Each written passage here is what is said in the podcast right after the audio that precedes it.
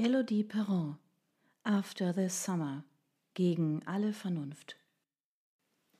Der Mann auf der anderen Straßenseite. Januar 2016. Das war's dann also, sagt Roger. Da sein Tonfall offen lässt, ob er fragt oder feststellt, nicke ich nur und versuche zu verhindern, dass mir die Tränen in die Augen schießen. Eine Scheidung ist niemals einfach, und unsere liegt gerade mal zehn Minuten zurück.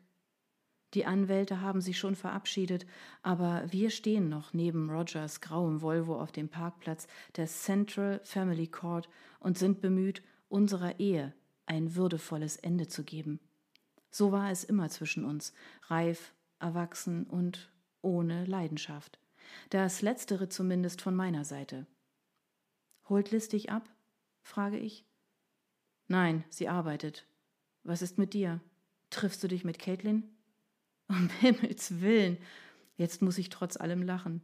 Meine einst so leichtlebige Schulfreundin ist zu einer schwer verheirateten Frau und gewissenhaften Muttern von Zwillingen geworden. Sie möchte ich heute ganz bestimmt nicht sehen.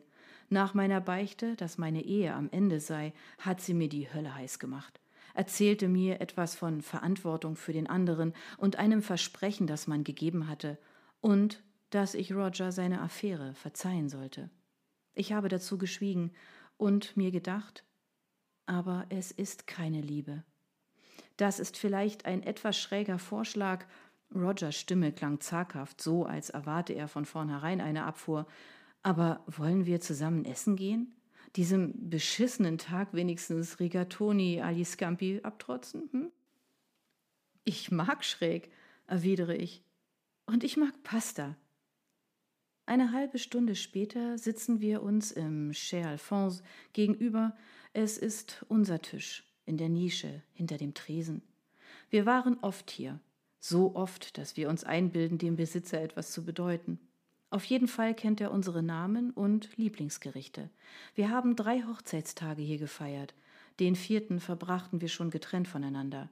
Vielleicht ist mir das Restaurant auch deshalb mit einem Mal so fremd der rustikale Holztisch, die rot karierte Decke, die Kerze mit ihren malerischen Wachstropfen.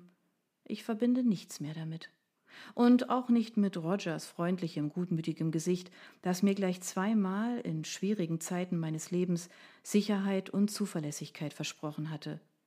Nur ein wenig Wehmut über das Scheitern des Lebensprojektes Ehe klingt in mir.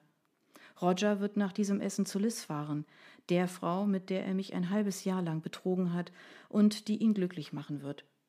Sie werden füreinander da sein, sich lieben und ehren bis ans Ende ihrer Tage. Meine Unfähigkeit, ihm das zu geben, was er verdient hätte, führte ihn letztlich zu dem Menschen, der ihn komplettiert. Ja, ich habe viel Zeit damit verbracht, mir das Scheitern unserer Beziehung schön zu reden. Wir essen, ohne etwas zu sagen, doch die Art und Weise, wie Roger schweigt, zeigt mir, dass ihm etwas auf dem Herzen liegt. Nun komm schon, fordere ich ihn auf. Was ist los? Er kann mir kaum in die Augen sehen, schaut von seinem Teller zur Gabel in seiner Hand, auf die Weinflasche und an die Wand. Ähm, Liz ist schwanger, presst er schließlich zwischen zwei Bissen heraus. Im dritten Monat. Ich rechne rasch zurück. Im Oktober holt er seine letzten Sachen. Ich verließ danach drei Tage lang nicht die Wohnung und er zeugte ein Kind. Roger war von uns beiden schon immer der pragmatischere gewesen. Als Arzt musste er das wahrscheinlich auch. Herzlichen Glückwunsch. Ihr werdet wunderbare Eltern sein. Es macht dir nichts aus? Wieso sollte es? Naja, bei uns hat es nicht geklappt. Wir haben nie probiert. Unsere Trennung lag weder an deinen Spermien noch an meinen Eizellen, unterbreche ich ihn. Die Schärfe in meinen Worten rührt daher, weil er recht hat. Wäre ich wirklich und wahrhaftig davon überzeugt gewesen, dass unsere Bindung für die Ewigkeit sei, dann hätte ich einfach die Pille absetzen und schwanger werden können. Das Kratzen der Gabelzinken auf unseren Tellern, als wir die letzten Rigatoni aufspießen, dröhnt wie ein Gewitter durch unser Schweigen. Erst als wir vor der Tür des Restaurants stehen, wendet sich Roger erneut an mich. Du weißt, weshalb unsere Ehe gescheitert ist, nicht wahr?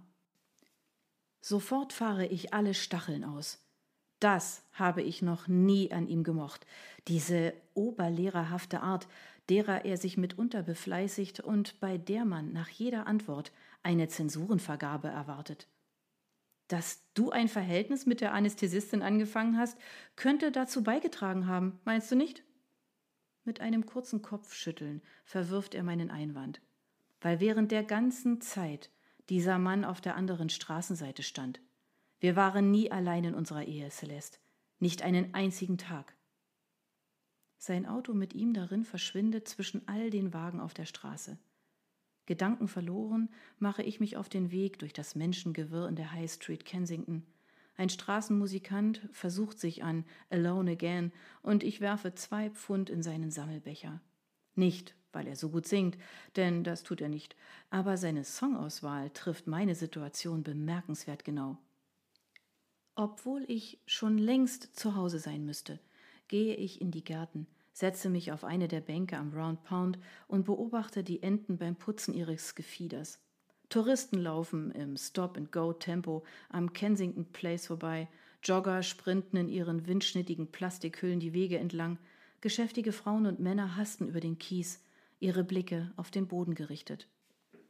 Jeder dieser Menschen scheint im Hier und Jetzt zu sein, aber meine Erinnerungen schicken mich Jahre und Kilometer hinfort nach Forus zu Yuan.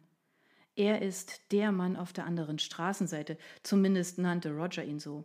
Ich weiß nicht, wie ich ihn bezeichnen würde. Vielleicht als den Mann, der mein Herz in zu kleine Stücke gebrochen hat, um es jemals wieder zusammenzusetzen? Als ich die Augen schließe, verschwinden die Straßengeräusche und die kalten Londoner Januarböen. Fast kann ich den Wind Südfrankreichs auf meinem Gesicht spüren, warme Erde und salziges Meer riechen. Heute lächle ich bei dem Gedanken daran, aber vor acht Jahren war mir nach Heulen und Protestieren zumute. Ich war mit zwanzig ziemlich unausstehlich. Wahrscheinlich bin ich es immer noch.